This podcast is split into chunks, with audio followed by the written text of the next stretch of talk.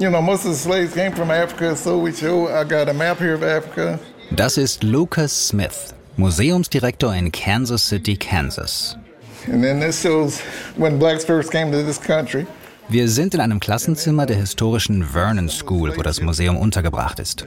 Auf einem Tisch in der Mitte liegen ein paar Karten. This is one of the maps of some of the uh, routes that they took to get away from uh, the South. And you see it circles through here, right through Kansas. Well, Kansas, Kansas was a free state and Missouri was a slave state. Auf einer Karte sind Routen verzeichnet, die nach Kansas führen.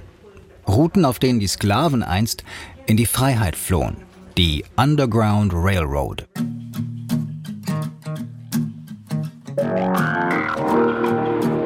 Could you briefly explain what it means? And it's not necessarily underground. Right.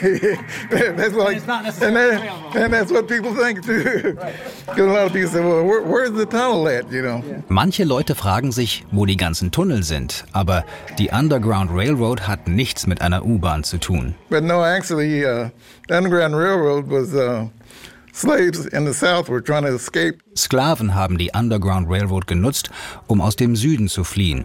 Wie sie genau funktioniert und was die Wyandotte-Indianer in Kansas damit zu tun haben, klären wir gleich.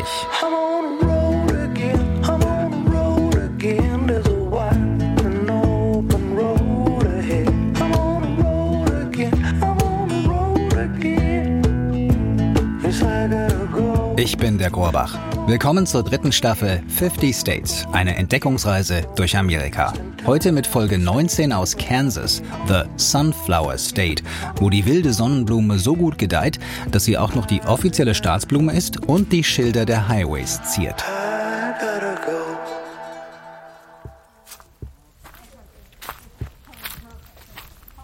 Meine erste Station heute ist am Missouri River, genau dort, wo er die Grenze zwischen Kansas und Missouri bildet. We're looking at uh, the Indian allotment. My great great grandparents, Ebenezer O. and Rebecca Zane, and it became the Wyandotte House Hotel. Das ist Holly Zane. Sie trägt eine graue Strickjacke mit großer amerikanischer Flagge quer über der Brust. Ihre weißgrauen Haare sind zu einem Crewcut geschoren, fast so wie ihn die amerikanischen Soldaten verpasst bekommen. Hollys Ur-Urgroßeltern gehörte vor mehr als 150 Jahren ein kleines Hotel hier in Quindaro. Their basement and the cistern that's in the back were used to uh, hide and safeguard slaves that came over from Missouri, either came across on the ferry that uh, my tribe ran, or that they swam across uh, the current or walked across it when it was had frozen in the winter. Damals haben sie in ihrem Keller Sklaven versteckt, die über den Missouri nach Kansas kamen, mit dem Boot, schwimmend oder im Winter zu Fuß übers Eis. We would get slaves to other tribal members and up through Indian trails through our reservations in Ohio and Michigan and finally to Canada to freedom. Über alte Indianerpfade wurden die Sklaven dann nach Norden bis nach Kanada geschleust, in die Freiheit.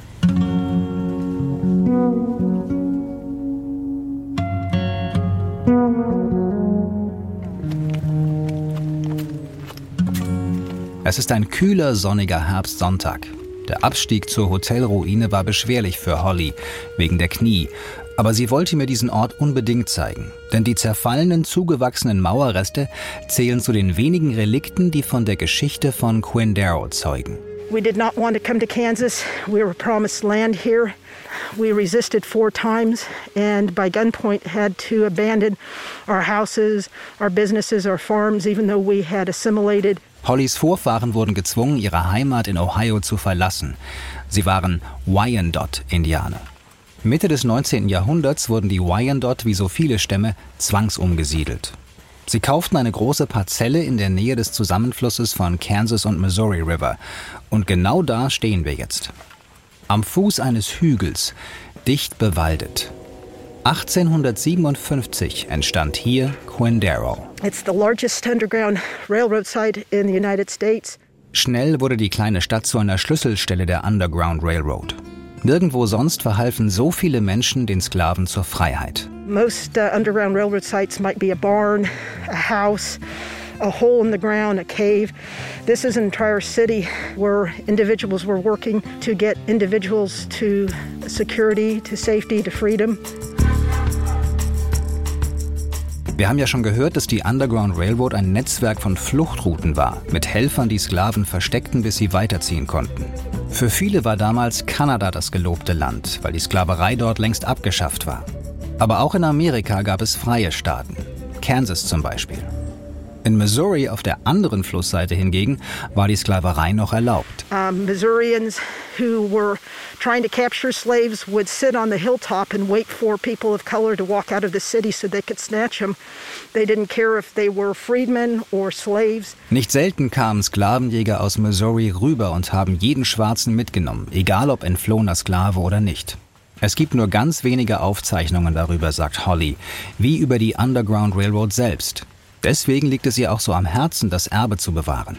Schließlich ist es auch die Geschichte ihrer Ur-Urgroßeltern. It's quite personal for me just because it is uh, my great great grandparents, but it's also a wish that my sister and I want to fulfill, a dying wish of my dad that he wanted to make sure that this story was told and that this site was preserved and protected.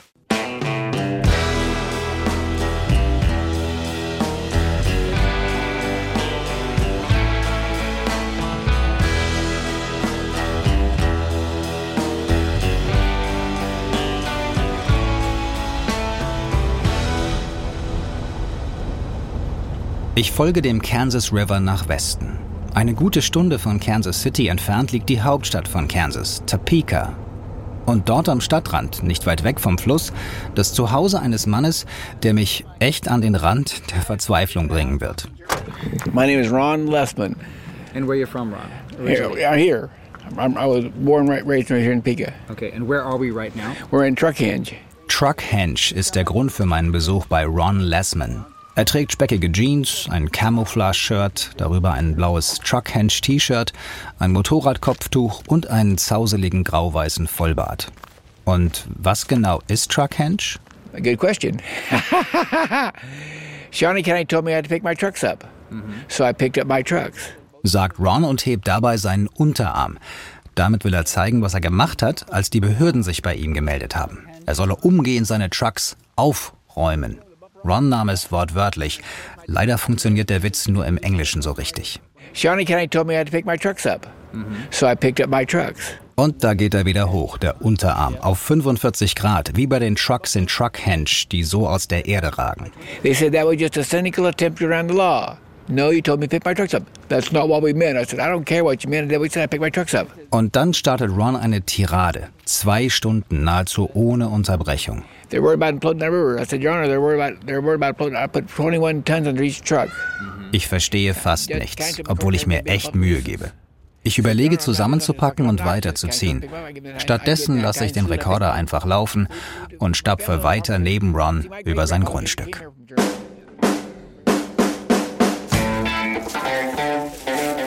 Überall stehen krude Holzskulpturen, von Ron mit der Motorsäge geschnitzt. Ich versuche eine Frage. And what is your professional background? What are you? Mit was er sein Geld verdient, will ich wissen. Peddler. really. I had, used to have a lawn service. I, had, I raised hogs. I raised vegetables. And then I had a lawn. I had a sand pit down here for a while. Now, now I have a gun range, shooting range, fishing range, camping, tours. Schweine hat Ron gezüchtet, Gemüse angebaut, eine Sandgrube betrieben. Jetzt hat er einen Schießplatz, campen und fischen kann man bei ihm und Führungen übers Grundstück und zu seinen Kunstinstallationen buchen. Ist doch Kunst, oder? Would you consider yourself being an artist as well? No. Ron sieht sich nicht als Künstler. Und warum macht er das dann alles? They said, "What's your biggest motivation?" Is boredom. That's my biggest motivation. Is boredom. That's pooch. Langeweile ist Rons größte Motivation. Und Pooch, sein Hund, bestätigt das.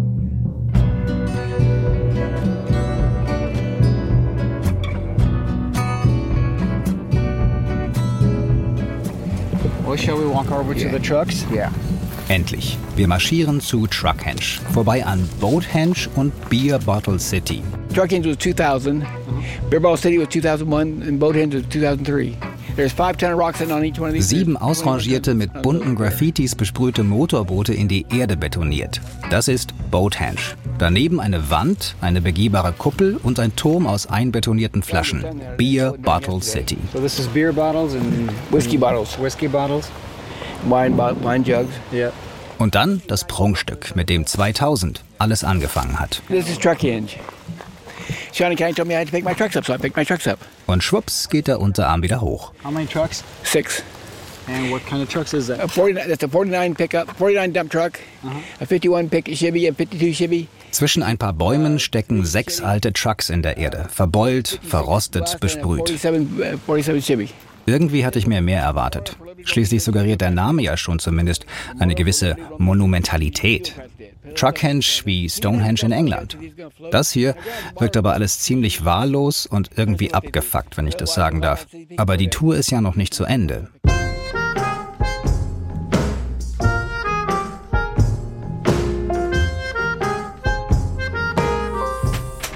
Ron nimmt mich mit ins Haus. Auch das ist speziell. Eine halbrunde recycelte Lagerhalle. Unten Garage, Rumpelkammer und Atelier. Ron malt hier hin und wieder. Und oben dann der Wohnbereich. Hello, ma'am. How are you? I'm pretty good, and you? Rons Frau Linda steht in der Küche und kocht. Es wirkt erstaunlich wohnlich. Dielenboden, Fernsehsessel, Bücherregale. Wer eine Tour bucht, wird auch durchs Wohnzimmer geführt. People are interested, I think, in people who fought back against the man in a way with humor and prevailed. Fighting Back Against the Man. Die Besucher kommen, weil sich hier jemand gegen die da oben mit Humor durchgesetzt hat, sagt Linda. Sie ist übrigens nicht nur Rons Frau, sondern auch seine Muse. I'm his muse, he says. When I met him, I knew that no matter what happened in life, and I knew there's always ups and downs, I would be able to laugh. And that's the biggest part of life, is to be able to laugh at the highs and the lows. Das Wichtigste im Leben ist, lachen zu können. Und das konnte Linda mit Ron von Anfang an. 43 Jahre sind die beiden jetzt zusammen und wirken in der Tat glücklich. Ein normales Leben kann sich Linda nicht mehr vorstellen. Oh, heck no. If I led a normal life, I wouldn't get to talk to people from all over the world. I wouldn't get to be with Joker over there. and and I wouldn't have wouldn't have this place for, you know. Dann würde sie ja auch nicht all die Leute von überall her treffen, sagt Linda. Und ich frage, ob Kansas, das weite Land hier, Freigeister anzieht. Good question. Well, we're not crap. We're not, we have the ability to expand. Versus Into being space? Yeah, space. We got, uh, space equals uh, pre-thinking, in that you're trapped in town. You got you're combined with all those people. We got that cleared all that crap. Wer Platz hat, kann frei denken. Und Linda geht sogar noch einen Schritt weiter. Kansas is pretty much known for for having people who think for themselves. Die Menschen in Kansas sind es gewohnt, noch selbstständig zu denken. Yes, we're largely a Republican state, but we have enough of a sprinkling of people who go their own way that it keeps life interesting for the rest of us. Und auch wenn der Staat republikanisch geprägt ist, konservativ, gibt es eine Reihe von Menschen, die ihr Ding machen und das Leben damit für die anderen interessant halten. Noch so einen Vertreter will ich als nächstes besuchen.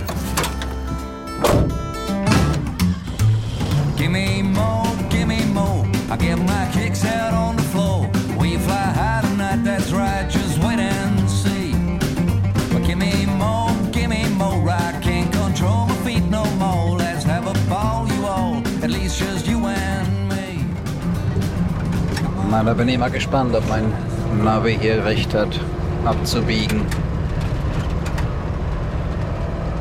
Nach dem sehr, sehr bunten Erlebnis gestern in Truckhenge bin ich jetzt auf dem Weg zu einem Ehepaar, das eine alte Raketenabschussanlage gekauft hat während des Kalten Kriegs. Eine der größten Atomraketen gelagert und im Zweifel auch startklar gemacht worden wäre. Und nachdem die Anlage ausgemustert wurde, haben die beiden sie samt Grundstück gekauft und dort ihr Zuhause eingerichtet. Die Fahrt aus Topeka dauert nicht lange. Es geht über rollende Prärie und Farmland nach Südwesten. Und da, mitten in der Einöde, liegt Subterra, das Zuhause von Edward Peden. It's a pretty interesting door, strong, strong door, and there's two of them. There's one there. Ja. Wir stehen am Eingang zum Bunker, in dem früher eine riesige Atlas-Interkontinentalrakete auf ihren Einsatz gewartet hat. This area was just full of equipment Ja. to launch this missile.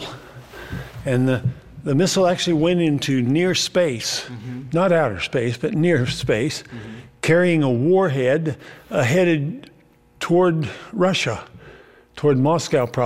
Das Ziel Russland, vielleicht Moskau. Die Raketenabschussbasis wurde mitten im Kalten Krieg gebaut. The walls in here are 18 inches thick, this thick, foot and a half thick, and the floor is three feet thick, and the, the main rocket fuel tank is outside that wall.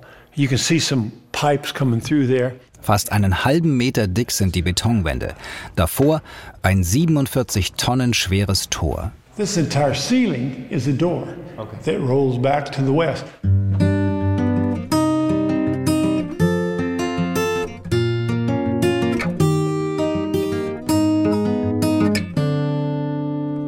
Why did they build this right here in Kansas? A good question.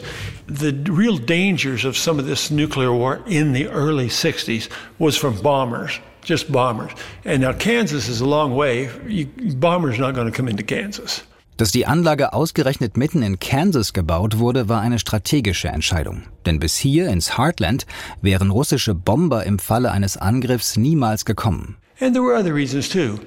Kansas is a quiet, calm place. Now, on the coast, there's demonstrations, a lot of anti nuclear demonstrations. Not in Kansas. Kansas is a quiet, peaceful place. And so they built it here. Und mindestens genauso wichtig, hier gab es keine Proteste von Kriegsgegnern und Hippies wie an den Küsten, sagt Ed mit einem Schmunzeln. Now, the secret of all this that nobody talks about except me is that it didn't work. It wasn't working. The rocket didn't work? Correct.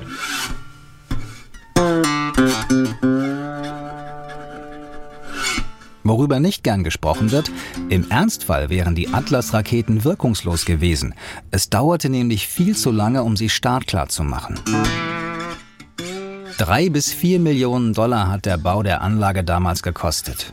Jeder einzelne Steuerdollar wurde also gewaltig in den Präriesand von Kansas gesetzt. Dagegen waren die 40.000 Dollar, die Ed 1982 für Anlage und Grundstück gezahlt hat, ein regelrechtes Schnäppchen. I bought it flooded, and Salvage bought it for $40,000. The entire property. Yes.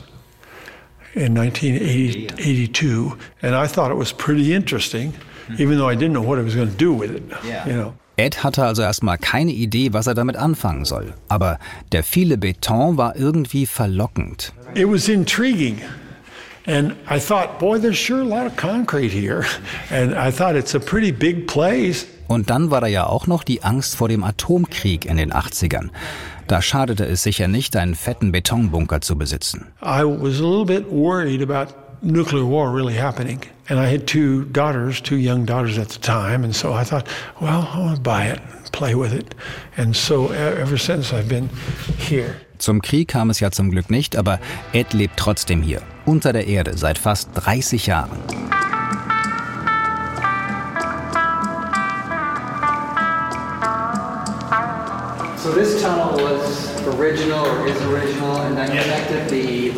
Eine mannshohe Metallröhre verbindet das Raketensilo mit der ehemaligen Kommandozentrale. Am Boden liegen braune Gummimatten, damit man nicht ausrutscht. Ein paar Neonröhren sorgen für schummriges Licht. Am Ende wartet eine schwere braune Holztür. Dahinter beginnt Eds Wohnbereich. Now this,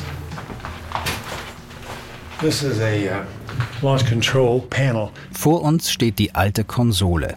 Alles sehr überschaubar. Es gibt ein paar Messanzeigen, Schalter und Knöpfe. Two men, men sat at this panel, and you see the things that are here. Now the good buttons, the launch buttons, have been removed before I got the panel.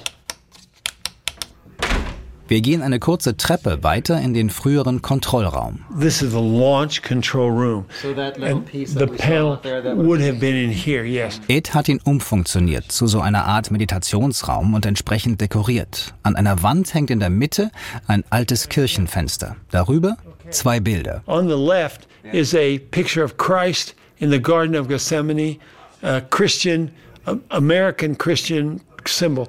The picture to the right is a Russian Orthodox Christian of Mary with a child Jesus. Eines zeigt Jesus im Garten von Gethsemane, das andere ist ein russisch-orthodoxes Bild mit Maria und dem Jesuskind. Außerdem gibt es buddhistische, hinduistische und heidnische Motive und einen islamischen Gebetsteppich.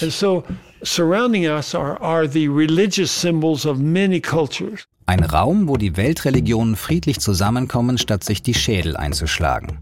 Es gibt regelmäßige Zusammenkünfte in Subterra. Bibelstunden, Meditationssessions, Trommelworkshops, früher noch mehr, als Ed fitter war. Vor ein paar Jahren hatte er einen Schlaganfall. Das Laufen fällt ihm schwer. Well, we should go look around a little more. Sure.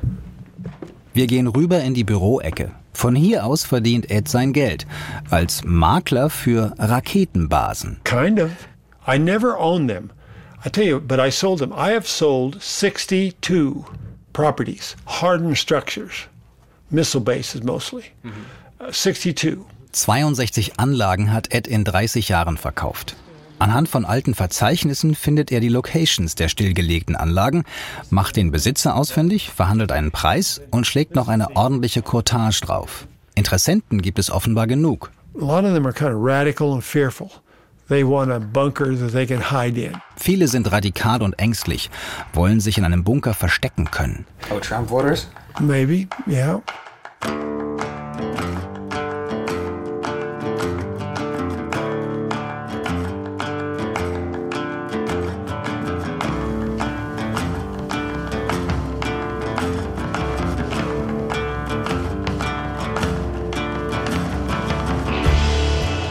Lange er hier draußen noch bleiben kann und will, weiß Ed nicht. Vor kurzem hat er ein Kaufangebot bekommen, das ziemlich verlockend ist. Well, I'll tell you, I have, I have an offer right now I rest of my life, if I want.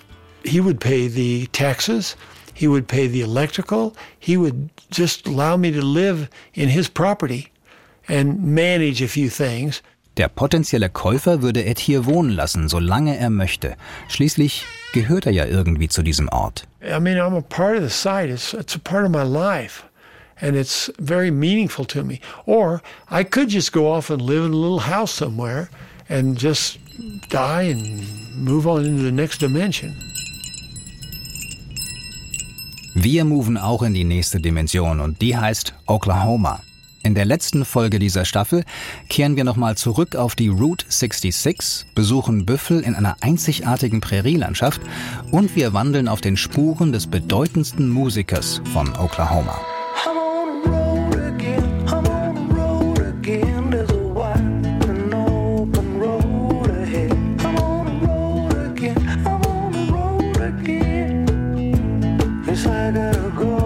50 States, eine Entdeckungsreise durch Amerika, ist eine Produktion des Bayerischen Rundfunks und ein Podcast von Bayern 2. Mit Musik von Smokestack Lightning. Redaktion Till Ottlitz, Produktion Christoph Brandner. Ich bin der Rohrbach. Auf bayern2.de haben wir noch eine kleine Bildergalerie mit Fotos zu dieser Folge zusammengestellt. Den Link gibt es auch in den Show Notes.